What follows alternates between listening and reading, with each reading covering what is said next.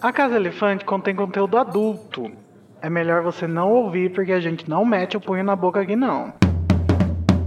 Olá, sejam bem-vindos à Casa Elefante. Puxa uma cadeira, pede um café e vem discutir a obra de J.K. Rowling capítulo a capítulo com a gente. Hoje, o 15º capítulo de Harry Potter e o Prisioneiro de Azkaban, a final do campeonato de quadribol. Uhul! Uhul!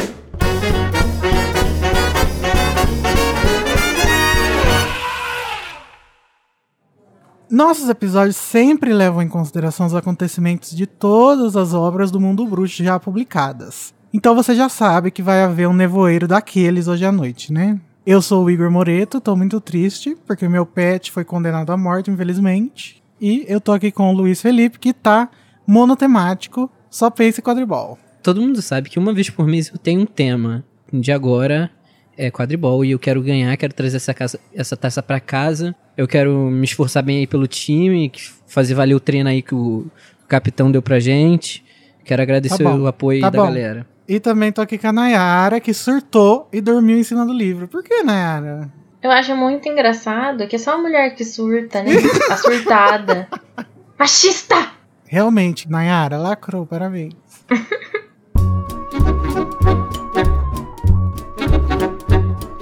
Para entrar em contato com a gente, você pode procurar por A Casa Elefante no Twitter, Facebook e Instagram. Ou então mandar um e-mail para acasaelefante.animagos.com.br. A gente também tem um grupo no Telegram onde o pessoal conversa e deixa feedback sobre os nossos episódios. Para entrar é só acessar o endereço t.me barra o Grupo Elefante. Então vamos para o duelo de resumos, que é aquela hora onde dois participantes duelam pelo direito de iniciar a discussão do capítulo com uma frase ou uma passagem da sua escolha. Ganha quem conseguir fazer o resumo completo, ou melhor, eu decido, do capítulo em menos de 30 segundos. Vamos decidir pelo dado quem vai ter o direito de escolher quem vai fazer o resumo primeiro. Nayara, você quer o quê? Ímpar. Perdeu! Poxa, Luiz Tudo ganhou o par. Ah. Luiz, você quer que quem comece? Você ou a Nayara? Nayara, pode começar, amiga? Ninguém Você imaginou. tá bem? Então, Nayara, espero que você esteja preparada, porque você vai tentar fazer um resumo de 30 segundos do capítulo A Final do Campeonato de Quadribol em 3, 2, 1, já!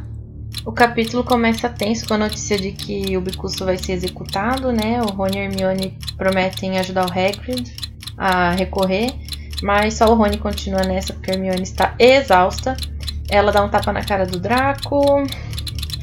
Ah, eles vão pra aula de feitiço, mas a Hermione some e perde a aula. Ela tá com síndrome de burnout. Ah, na aula de adivinhação ela tem um surto, explode com a professora. O Harry sente pressão de, do último jogo, né? Acabou! Caraca! Quase! Quase! Só faltou a vitória. que foi isso, Luiz? Nossa, foi muito rápido, não passou 30 segundos. Mas então vai, Luiz Felipe, agora é sua vez. Você vai tentar fazer um resumo de 30 segundos do capítulo A Final do Campeonato de Quadribol em 3, 2, 1, já! Bicuço é sentenciado à morte porque tadinho do Hagrid não conseguiu argumentar contra o Lucius Malfoy. E depois Hermione e Harry vão para a aula e do nada Hermione some, sendo que Hermione tá sofrendo de burnout. Ela bate no, ela bateu no Draco, ela que tava apagada na, na sala da Grifinória. O Rony tenta ajudar a montar mais um recurso pro Bicuço. Ela, a Hermione surta com a Trelawney quando a Trelawney fala de sinistro de novo. Acontece a grande final de quadribol e a Grifinória ganha, levando um grande troféu lindo, maravilhoso para casa. E todo mundo e botando cima. Acabou! Nossa, Luiz, você tá ultimamente tá indo bem, né? Ai, cara, eu tô me esforçando. Ou será que ele tá colando? Minha gastrite. Ele leu o resumo que tá aqui. Então, é claro que o vencedor tem que ser o Luiz, né? Porque ele chegou até o final, inclusive, né? Parabéns, Luiz. Ai, obrigado. 50 pontos Sucesso. para a Grifinória. Obrigado, deixa eu tomar meu meprazol aqui rapidinho. Se você curte o conteúdo do Animagos e quer nos ajudar a continuar produzindo, você pode nos apoiar através do PicPay. É só acessar picpay.me animagos e escolher o seu plano. Com a sua ajuda, a gente vai poder continuar produzindo conteúdo acessível e de qualidade para você. O endereço é picpay.me animagos.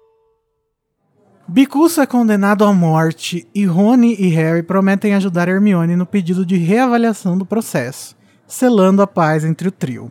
A garota perde a aula de feitiços por se perder na glória de ter dado um tapão no bostinha do Draco Malfoy e esquecer de voltar no tempo. Na aula de adivinhação, ela perde a paciência com a professora Trelawney e sai da sala batendo os pés. O final da Copa de Quadribol das Casas de Hogwarts é tensa e cheia de pênaltis e reviravoltas. No final, para alegria do Olivia Wood, Grifinória é campeã.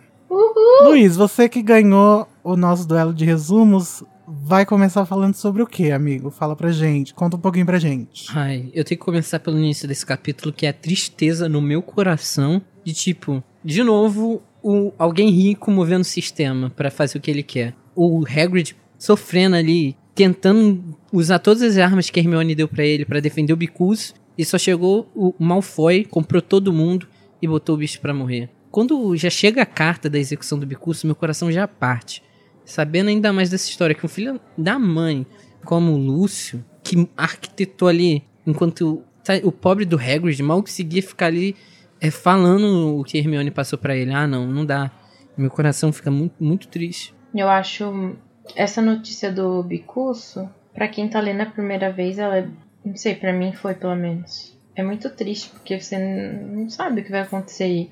Baseado, né, nas outras situações em que os Malfoy estavam envolvidos, coisa boa não vai ser, né? Então você espera o pior nessas horas. Mas, felizmente, a gente já sabe o que vai acontecer e ele não será executado. Esse livro, ele é o menos, assim, político, eu acho. Ele tem menos conversa política. Mas eu acho que esse é um dos principais, né, pontos que trazem de volta a conversa da classe que consegue mudar até as leis por causa uhum. dos seus preconceitos, né? Com grupos minoritários, tipo o Hagrid por ser meio, meio gigante ou o Bicus por ser uma criatura, né? Mas enfim, né, gente? É isso que a gente começa sabendo, né? Porque a Hermione conta para os meninos que o Hagrid mandou uma cartinha para ela super fofa, inclusive chamando ela de Mione na versão em português, né? Que a Lia não cansou ainda. E agradecendo ela pelas coisas que ela falou, né? E mais tarde o Hagrid fala por que que não deu certo, né, Luiz? Tadinho do Hagrid. Ele acabou tendo todas as armas que Hermione passou para ele, todas as armas possíveis para defender o Bicurso. Mas é aquilo, o Hagrid, todo que a gente conhece, sabe que ele é atrapalhado. Ainda mais ele nervoso. Ah, mas uhum. isso é... Não é uma coisa só do Hagrid, né? Qualquer momento, assim, que você tem que, é, digamos, pôr a prova, é, dá um nervoso, né? Por exemplo, é, apresentação de TCC. Não importa se você ficou um ano fazendo aquilo, você domina o assunto, na hora você vai ficar nervoso. Tanto que tem gente que consegue, tem gente que não consegue. Eu odeio esse tipo de situação. Nossa, eu também. Eu fico suando mais do que a Niagara Falls. Eu sou tão noiado com esse tipo de situação que se eu olhar a polícia passando e eu estiver dirigindo, eu já fico nervoso. Só se eles me, pa me, pararem e pedirem minha carteira de motorista. Será que eu cometi um crime e eu não tô sabendo? Exatamente. Ai, mas eu acho que o fato do Hagrid ser atrapalhadão, apesar de que, é claro, nesse cenário, como a Nayara falou, não é muito incomum a gente ficar nervoso, né? Mas eu acho uhum. que o uhum. fato do Hagrid ser atrapalhadão é o que faz a gente gostar dele, sabe? Eu vejo que em muitos livros o personagem que não tem ninguém que não gosta, ele tem um pouco de atrapalhado, né? O Rony dos filmes, por exemplo, é assim, né? É, eu acho que eles se tornam muito relacionáveis, é essa palavra português. É, Qualquer relatable. pessoa pode, pode Fala inglês ver. mesmo que o nosso público é bilíngue, Nayara. Só tem, ah. só tem Junior Code no nosso Relatable. Falando em relatable, uma coisa que não é relatable é o seu Lúcio Malfoy, né? Eu não vou falar muito dele aqui porque sempre que ele aparece ele vai ser meu Avada Kedavra, né? Então depois eu falo. Mas que ele foi o responsável por tudo isso, né? Mais é, uma vez, de novo. Igual lá em Câmara Secreta, que ele que foi responsável pelo afastamento do Dumbledore. E do Por Harry. simples poder, né? Dinheiro. Uhum. Isso só mostra que quem tem mais dinheiro é quem manda. Exatamente. Sim. Infelizmente. Como diz Cersei Lannister, poder é poder. Nossa, gênia. Ela, eu ia falar rainha, mas eu não gosto dos Lannisters. Ela foi rainha. Ah, mas é, ela é uma rainha de fato, Literalmente. né? Literalmente. Então. Mas enfim, é, uma coisa boa que sai dessa situação toda é que isso ajuda os três nossos heróizinhos a se reconciliar, né? E eu achei fofo demais, gente. Alguém, por favor, cadê a Carol Lima? Por que, que ela não tá participando desse episódio? Porque todo episódio que o Rony Weasley é descancelado, misteriosamente Carol Lima desaparece. Ela não tá aqui. Mas o que aconteceu? Porque quando eles recebem a carta, a Hermione fala: não adianta nada a gente fazer o recurso porque a gente não tem mais nenhuma informação nova. E o Rony fala: não, Hermione, eu estou aqui para salvar o seu dia, eu vou fazer o seu trabalho, eu vou fazer tudo que eu não fiz até agora, eu vou ficar do seu lado, eu vou te Eu abraçar, vou te abraçar. eu vou te ajudar, eu vou estar presente. E o Harry fica bem quietinho no canto, né? Porque o Harry depois não faz nada, né, filha da puta? Gente, o Harry não fala nessa cena. O Harry, ele Tá não faz nada Ele tá relacionado a esse assunto. Nada. Absolutamente nada. O Rony fala por ele, né? Tipo, nós vamos te ajudar. Mas não ajuda. Ele sentiu um pouquinho só de remorso no capítulo passado que ele lembrou, mas agora o remorso simplesmente foi embora. Sumiu. Fupt. Puf. O Harry só pensa nele, né, caralho? Brincadeira, gente. Eu gosto do Harry, tá? Não me confunda com essas pessoas que dizem que Harry Potter ninguém gosta do Harry Potter. Eu gosto do Harry Potter.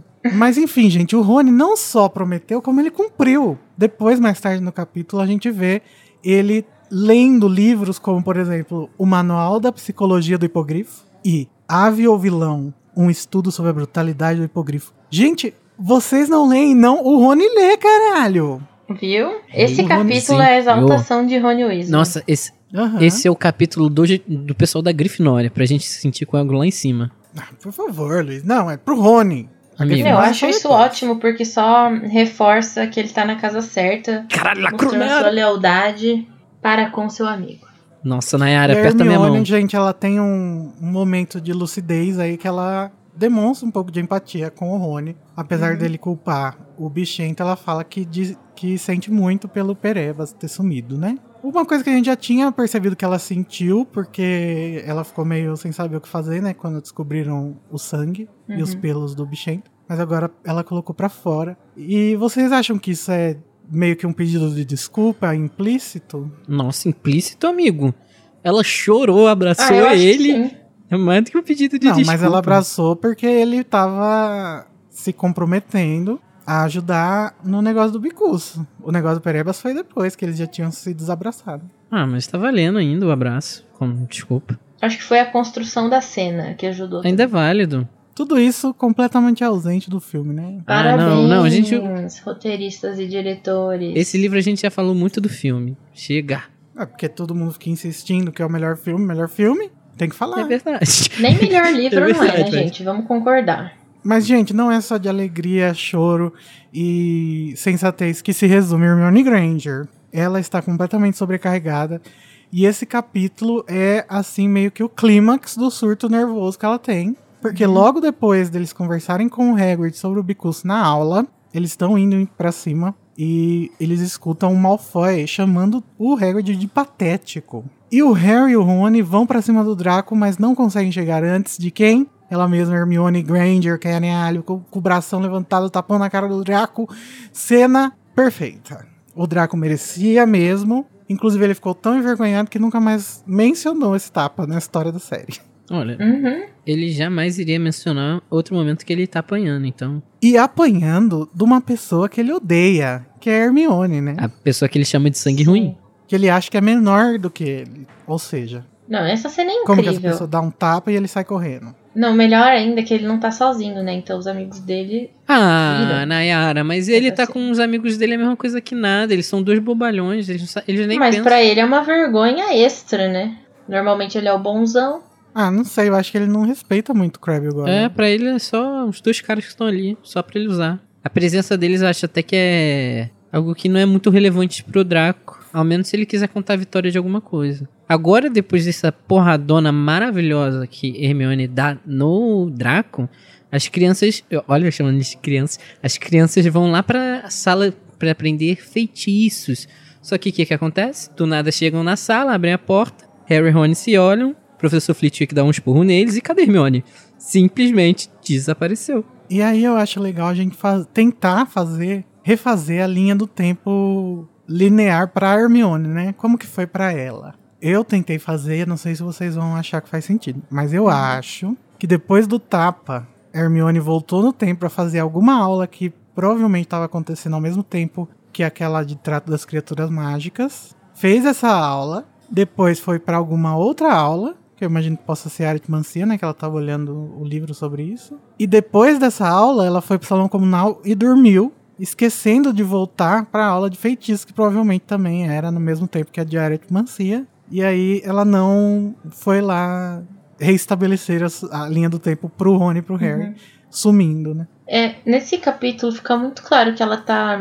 Ela tá surtando real, assim, com toda essa sobrecarga de matéria e estudo. Uhum. Antes, nos outros, nos outros capítulos, a gente já tinha alguns. alguns relances, assim, do que poderia acontecer.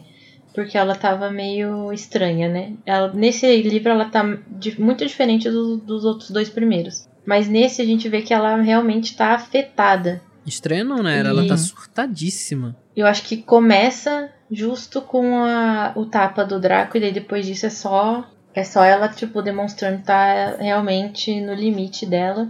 É, na verdade, eu acho que começa com a carta do Bicurso, ela, o trem descarrilha, sabe? Uhum.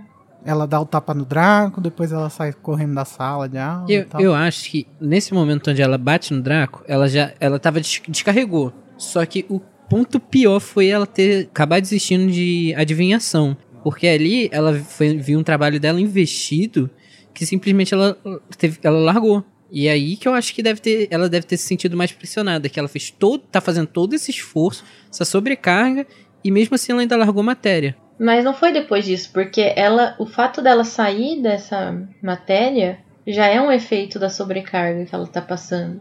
Uhum. E é que isso é uma coisa que a Hermione, por mais inteligente que ela seja, ela não parou pra analisar, né, antes de pegar o vira-tempo. Porque, tá, com o vira-tempo ele te dá mais tempo pra você poder mais tempo entre aspas, né? É, mas vou continuar com essa essa linha. Te dá mais tempo pra você fazer as coisas, mas o seu corpo ele também fica sobrecarregado, porque ele não volta, tipo, não se renova quando você volta no tempo. É, você tá ele continua do jeito que ele em um, tá. né? Sim, exatamente. Então acho que ela não pensou nisso e essa foi a, o, o que aconteceu com ela, né? E Uhum. isso aí na vida real acontece direto, né? Eu acho que não tem um momento do surto. Eu acho que o dia inteiro foi o surto dela, assim, sabe? Ah, não. Tipo, ela. Eu acho que começou com a carta do, do Bicuço e, e foi co- do- acontecendo durante o dia. Uhum. E lembrando que o dia dela tem mais do que 24 horas, né? Então, deu pra surtar muito. Que culminou com ela dormindo, né? E aí o Rony lá, quando ela vai dormir, resolve oferecer apoio emocional. O psicólogo Rony Weasley entra em ação. Fala que ela tá muito sobrecarregada, que, né, tá sofrendo um colapso mental. Isso que ele nem sabe o que tá acontecendo, né? Aham. Mas ele tava super certo, porque é exatamente o que tá acontecendo. E ela não aceita. A gente sabe que o negócio tá ruim quando é o, o Rony, ele tá tendo todo esse cuidado. Eu falo Rony nessa época, ele tá tendo todo esse cuidado e preocupação.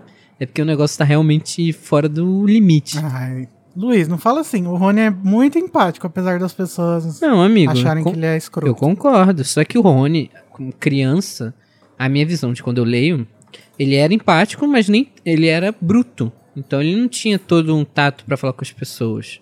Eu entendo, Rony, eu sou igual a ele. Então, eu não acho que ele seja bruto. Eu acho. E eu também não acho que ele não tem tato. Eu acho que ele tem. Quando ele precisa ter, ele tem. Por exemplo, aqui ele tá precisando ter, ele tá tendo. Mas eu acho que ele. Sei lá, ele, ele tem muitas inseguranças e ele acaba mostrando essas inseguranças nas relações que ele tem. Uhum. Então. Eu, eu, não, eu, não quero, eu não acho que justifica as coisas erradas que ele faz, mas eu acho que explica. E pra mim o fato de estar explicado é que faz um personagem ser interessante. E tudo isso, né, na verdade, acaba culminando no, no surto supra-sumo que vai acontecer agora, que é o que ela tem na aula de adivinhação. Ah, mas eu acho que eu- esse, esse é um surto que eu super teria também. Porque, tipo, imagina, todo mundo já tá cansado de ouvir as asne- asneiras, entre aspas, da Trilone. Na cabeça da Hermione aquilo ali é tipo bullshit. Tô nem aí. E ela, sabe, tava absurdamente irritada. Aí ela vem, Trilone, falar de sinistro de novo pro Harry. Ah, cara, não, até eu surto. E ela fez pouco. E nessa hora que a gente vê um, um negócio que me irrita da Trelawney, que ela vai falar de uma forma etérea com a Hermione, da Hermione e ela fica, ah, que pena. Eu- desde que ela chegou aqui, eu sabia que ela não tinha o dom pra isso. Ela falou pra Hermione, né? É. Isso. Eu sabia que você é não sei o que, que nem um livro que não dá pra ler, não sei o que. Chamou Gente. Hermione de terraplanista. Sinceramente, eu faria a mesma coisa que a Hermione nessa hora. Mas eu acho que a Hermione demorou, sabe? Pra ir embora. Se ela tá achando tão ridículo assim, por que, que ela não foi embora já logo de- desde a primeira, sabe? Eu acho que ela nem devia ter começado essa matéria. Mas isso Ah, entra numa antes coisa que a gente sabia. comentou no, no capítulo que eles estão escolhendo as matérias, que é que os alunos não, É. não sabem o que acontece nas matérias, então dane-se. Uhum. Ela só tava intri- integri- intrigada pra saber o que ia acontecer na matéria, eu entendo ela. Não, e ela quer toda e qualquer informação a todo custo, né? Uhum. Pra ela é, é impossível imaginar um tipo de informação que ela não queira adquirir. Só que agora ela tá, ela precisa amadurecer isso, né? E ela tá amadurecendo na marra, né? É. Eu acho que todo mundo, quando amadurece, é assim. Então, essa aula que a gente tá comentando que a Hermione surtou, era uma aula que tinha bolas de cristal, né? Eles estavam aprendendo a ver os sinais dos espíritos na bola de cristal. O nome dessa arte de adivinhação é cristalomancia. E a Luísa, da nossa equipe, veio aqui contar um pouco mais pra gente sobre o que é isso. Pode entrar, Luísa. Solta o som, DJ. A cristalomancia, ou crystal gazing em inglês, é um método para obter visões do futuro através do transe obtido pela observação de cristais. Tanto os pequenos, que são os que a gente conhece popularmente, tipo quartzo rosa, citrino, ametista e etc. Tem vários, de verdade. Quanto as bolas de cristal. Alguns estudiosos dizem que, na verdade, esse transe é uma auto-hipnose. Outros já dizem que é um estado de consciência máxima que a pessoa atinge ao ficar observando o cristal. Essa é uma prática da cultura cigana que sempre esteve muito ligada à intuição e à sensibilidade.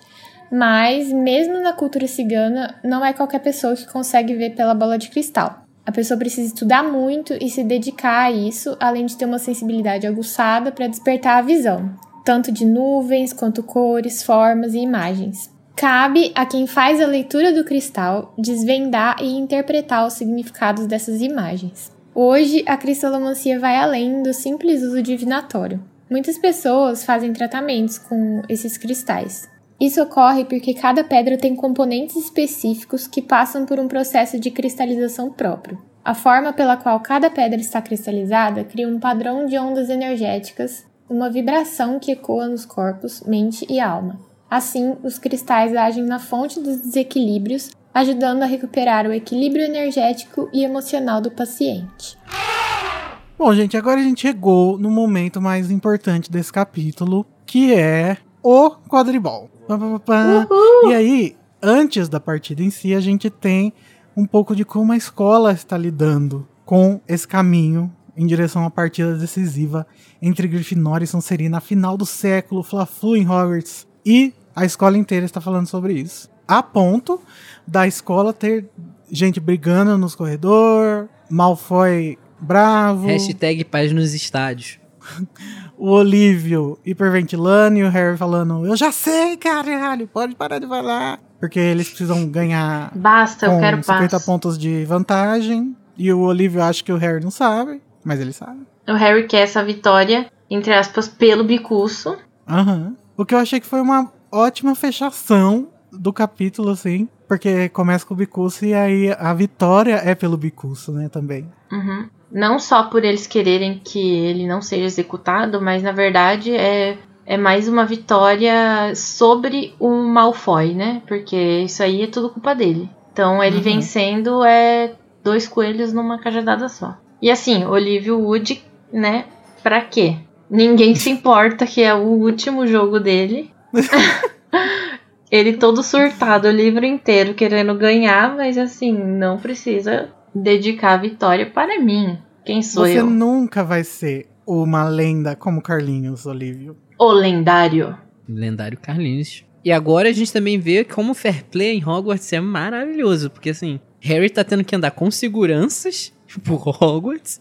Ele se atrasa para as aulas por causa disso. Porque o pessoal da Sonserina fica botando pezinho, às vezes, pra ele cair e tropeçar e tenta pregar peça nele pra deixar ele. fazer ele perder o jogo. Gente, alô, cadê o fair play? a situação tá tão tensa que o Harry vai no intervalo das aulas ver se a vassoura dele tá lá no quarto. Sim, bizarro. Sim. Não, gente, tá tão tensa que a Hermione não consegue estudar.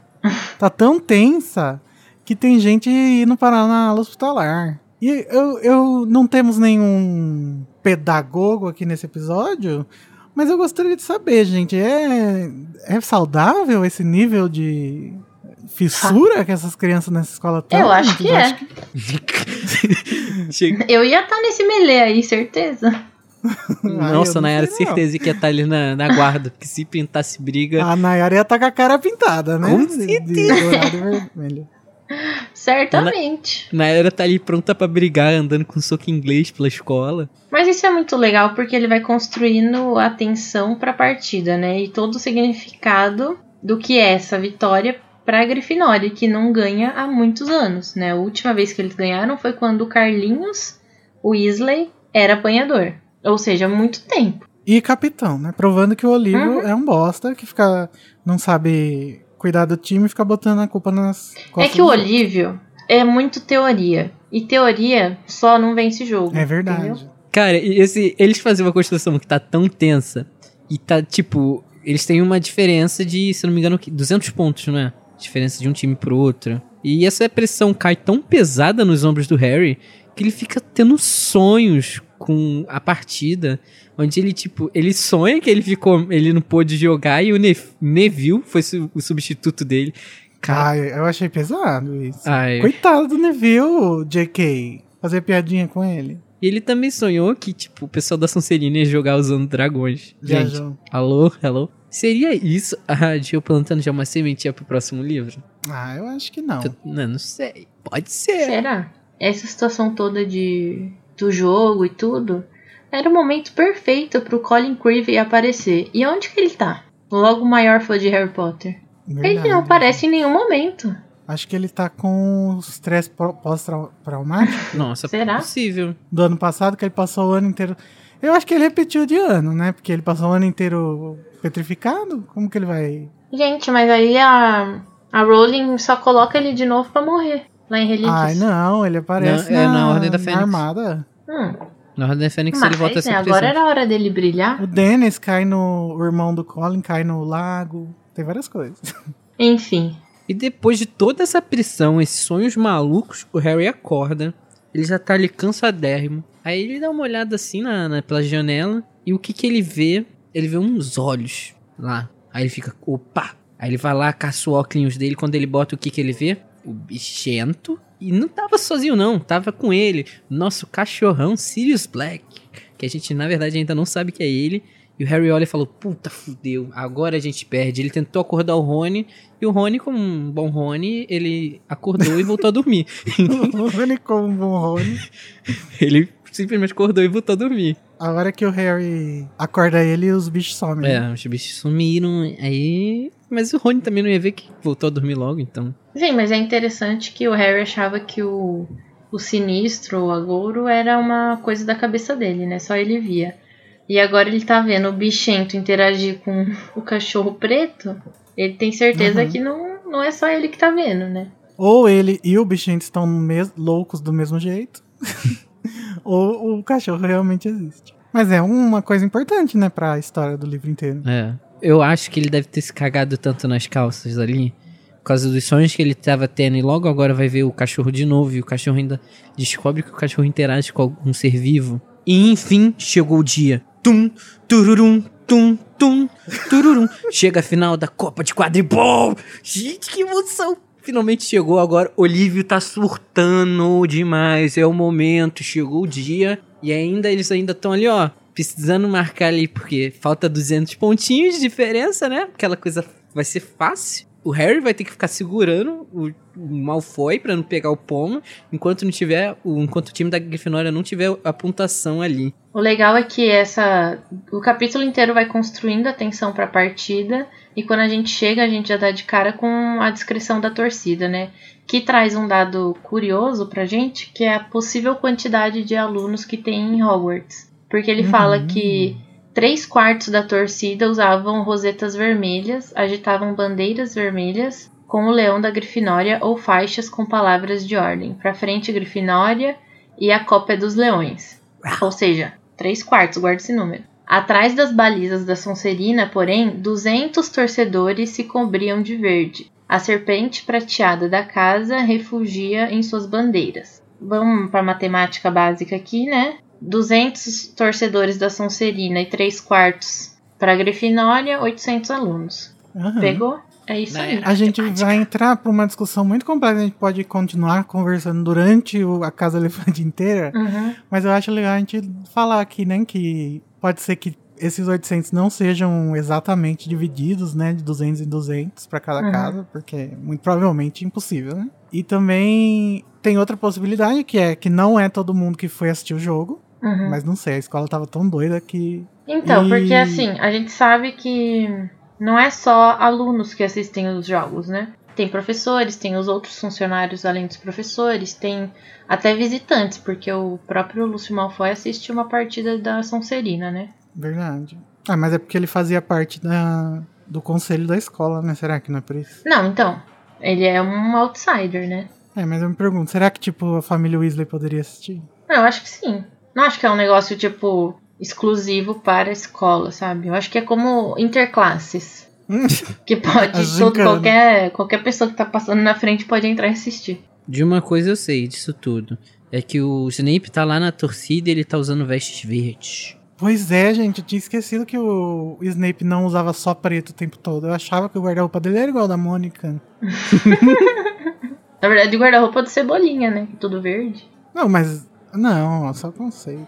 Não estraga minha piada, Nayara. Desculpe. Enfim, outra coisa também que tem sobre a quantidade de pessoas em Hogwarts é que existe uma teoria de que tem tão poucas pessoas, que não sei por que, que a pessoa considera 800 crianças pouco, mas tudo bem, porque eles são os filhos da guerra, né? Então tem muito menos criança, Uhum. porque as pessoas estavam lutando, né? Essa época aí de Hogwarts em que o Harry estudou coincide com a idade de 12 anos, assim, mais ou menos, da guerra, né? Baby Mas não sei, acho viagem. Eu acho que 800 é um número bom pra alunos. Eu Uhum. acho que Hogwarts, na verdade, não é tão grande quanto parece nos filmes, sabe? Mas enfim. Eu acho que nem a J.K. Rowling sabe a proporção verdadeira de alunos de Hogwarts. Ah, não, eu acho que sabe. Ah, sim. ela sabe. Ah, amigo, todas as vezes que, Eu acho que- libera um cálculo, ela fala de quantidade de alunos e tipo.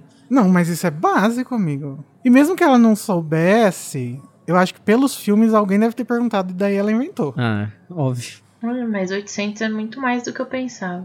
E nesse jogo chega a melhor parte de todos os jogos de quadribol, que é a narração do nosso querido Lino Jordan. Que ele tá Perfeito. totalmente imparcial. Imparcial, imparcial. Ele, tava, ele narrou totalmente certo, como todo jogo do Flamengo deveria ser narrado. Gente, Ai, que e no Flamengo, final. Meu, cala a boca. E no final, a McGonagall tá tão puta com, com a Sonserina, porque eles tentaram sabotar tudo que era lance do, da Grifinória. não, sabotar que não, ela nem Igor. liga mais. Ela falava, isso aí, Eli, não vai? Sabotar não.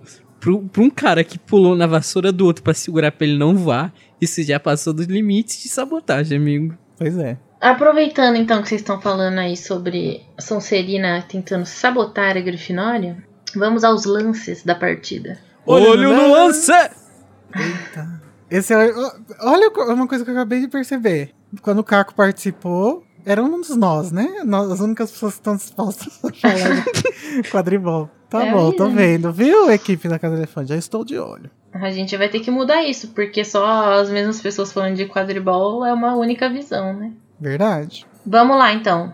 Olho no lance. Vamos. A Grifinória começa com a posse da Goles, mas logo a Sonserina intercepta, só que eles não esperavam o balaço de George Weasley, facilitando para Angelina, que recupera e marca para a Grifinória. A Sonserina parte para a violência como sempre, mas Fred Weasley não deixa barato e atira o bastão em Flint, Nossa, conseguindo aí gente, um pênalti. Na verdade, esse, essa partida foi um festival de pênalti para todos os lados. Grif- Gente, mas pera, deixa eu falar. Qual é o limite da, do quadribol, sabe? Porque a pessoa chega a dar uma bastonada na cabeça do capitão do outro time Não tem e limites. ninguém é expulso, dizer- nem nada, é só um pênalti. Eu acho essa, essa partida uma das mais violentas que a gente vê, né? Ah, mas isso é dito O próprio lá. narrador fala que o jogo estava deteriorando no mais sujo de que Harry já participara. Claro, né, gente? Sonserina. Desculpa aí, Sim. mas vocês que são contra a péssima imagem da Sonserina deveriam fazer algo pra melhorar, né, essa imagem. Impossível, né? Ainda mais que o, esse jogo valia o título e qualquer um dos dois podia ganhar, né? Então era de se esperar que a Sonserina fosse pra cima com tudo. É. Talvez, se a Sonserina tivesse se empenhando mais pra fazer gol, ao invés de tentar fazer a Grifinória não Uhum. ganhar, eles poderiam ter ganhado. Era só o Exatamente. Draco, ao invés de ficar buscando o Harry e buscar o pomo, eles iam ganhar em 5 segundos. Gente, isso só prova que quem tenta ganhar roubando, sabotando, nunca ganha. Verdade, lacrou, caralho. Essa é a moral. desse Vou capítulo. continuar com o lance do jogo aqui. Olho no lance! A Grifinória consegue abrir uma vantagem de 30 pontos até que a Sonserina finalmente marca seu primeiro gol. Os batedores de Idiotas. ambos os times estavam ensandecidos querendo sangue. A Sonserina tentou fazer um estrago, mas não foi suficiente para as artilheiras da Grifinória que conseguiram vantagem de 60 pontos até que Harry, com muita dificuldade e com um Malfoy tentando sabotar sua vassoura, conseguiu pegar o pomo e a Grifinória enfim conquistou a taça. Lacrou. Nossa, um dos cara. momentos mais e o lindos. Harry ficou tão feliz. Quer dizer, todo mundo ficou tão feliz que o Harry chegou a desejar que tivesse um Dementador ali. Porque ele, ele tava tão feliz que ele, ele tinha certeza que ele ia Uhum. conseguir fazer um feitiço do patrono. Achei fofo. Achei fofíssimo. Ai, gente, essa cena tão bonita do pessoal indo lá, abraçando o Harry, o Olívio chorando. Eu fico até um pouco Ah, emocionado. o Olívio que se foda. Ai, para, Igor. Eu fiquei emocionado de verdade, amigo. Me Ah, eu, fiquei- eu peguei um ranço do Olívio, gente. Eu gostava dele antes. Eu não pensava muito sobre ele. Agora eu peguei ranço. Ah, mas eu acho uma bonitinho ele voltando no sétimo com o time do Woodlemere United pra batalha. é. Nayara nunca Fofo. errou, não nunca mais critico Nayara. E acabou, né? Acaba assim com a vitória da Grifinória. Pois é, né, gente? Então, agora que a Grifinória é campeã, vamos para o nosso momento. Agora que a gente tá com bastante raiva da Sonserina, o nosso momento Avada Kedavra!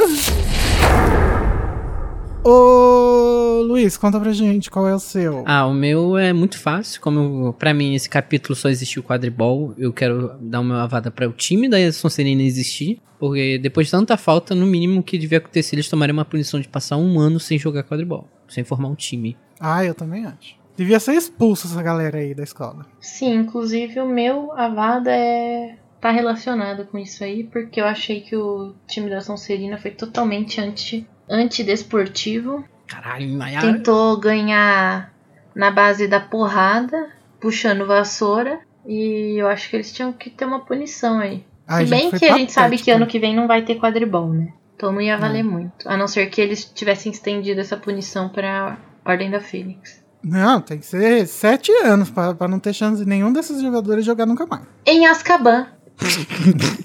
Devia mandar pegar todo mundo e jogar lá em Azkaban. Mas uma coisa que a gente esqueceu de falar também é que o time ele tava todo mudado, né? Ele não era o Uhum. time normal. Não. Eles Não. pegaram, tipo, as pessoas mais brutas da Sonserina e botaram pra jogar lá pra poder bater Pegou mesmo. brrr. Ou seja, a Sonserina não tava querendo ganhar. Que idiotas, gente. Ai, Né, que aí pra bater. Sabe jogar, não desce pro ai play, meu. entendi o brrr. Brrr. Então, o meu, ele vai também pra uma pessoa da Sonserina. Pro Lúcio Malfoy, é claro, gente, como eu já disse antes. Ele vai sempre receber o meu Avada Kedavra, porque eu odeio esse arquétipo do Lúcio. Todo personagem que tem essas características vai, para mim, tinha que sofrer muito no final. E eu acho que o, o Lúcio sofreu pouco, ele tinha que sofrer mais. Uhum. Ai, mas tá, agora que vamos, Toma um chocolatinho, vamos se Igor. acalmar, vamos lembrar de coisa bonita, porque a gente precisa produzir um patrono no nosso momento Expecto Patronum.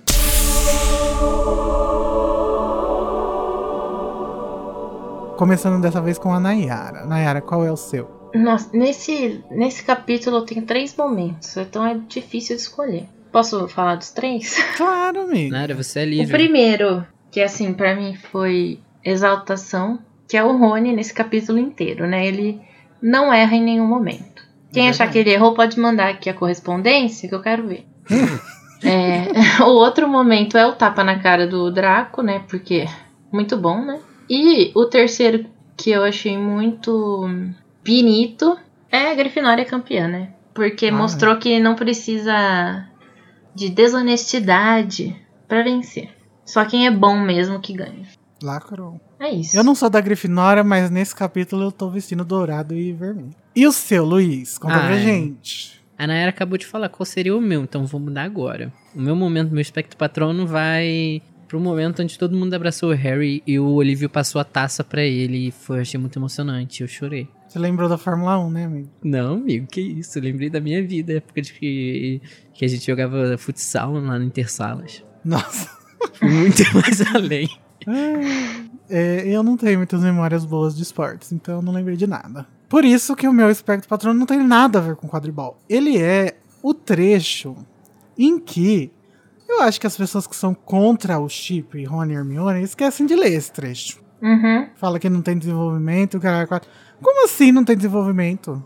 Vou ler o trecho, porque vocês precisam ler- saber desse trecho. O pai de Malfoy deve ter intimidado a comissão para ela fazer isso, disse Hermione, enxugando as lágrimas. Poxa, tadinha. Vocês sabem como ele é. Os outros são um bando de velhos caducos e bobos e ficaram com medo. Mas vai haver recursos, sempre há. Só que não consigo ver nenhuma esperança, nada vai mudar até lá. E o Rony diz: Vai sim! Você não vai ter que fazer o trabalho todo sozinha dessa vez, Mione. Eu vou ajudar. E aí ela diz: Ah, Rony! E atira os braços ao pescoço do Rony e desaba completamente. Rony, com cara de terror, acaricia muito sem jeito o topo da cabeça da garota. Finalmente ela sai fasta. Rony, eu realmente sinto muito, muito mesmo pelo Perebas. Gente, pra mim lacrou, é isso aí. Faltou se É beijar. isso aí, entendeu? Faltou. Podia casar já aí, que não, não precisava nem da cena dos dos elfos lá. Eles só não se beijam aí porque eles têm 13 anos. Uhum. Enfim, é isso. E é com esse sentimento de vitória que a gente se despede da discussão desse capítulo cheio de surtos, reconciliações e esportes, infelizmente. Na semana que vem, a gente volta para Harry Potter e o Prisioneiro de Azkaban com o capítulo A Predição da Professora Trelawney. E tchau. Tchau, tchau.